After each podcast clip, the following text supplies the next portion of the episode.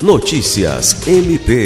O Ministério Público do Estado do Acre e a Defensoria Pública do Estado assinaram nesta sexta-feira 19 um termo de cooperação técnica que desenha um fluxo para garantir a participação dos defensores públicos nas audiências extrajudiciais.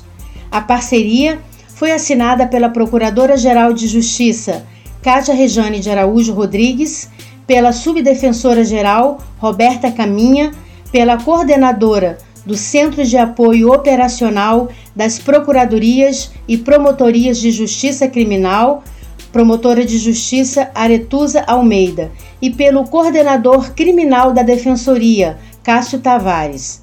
O termo tem por objetivo expressar o interesse comum dos partícipes de cooperar entre si, visando ações conjuntas para o acordo de não persecução penal como meio de resolução de casos penais de média potencialidade lesiva, sempre em observância aos pressupostos legais previstos no Código Penal.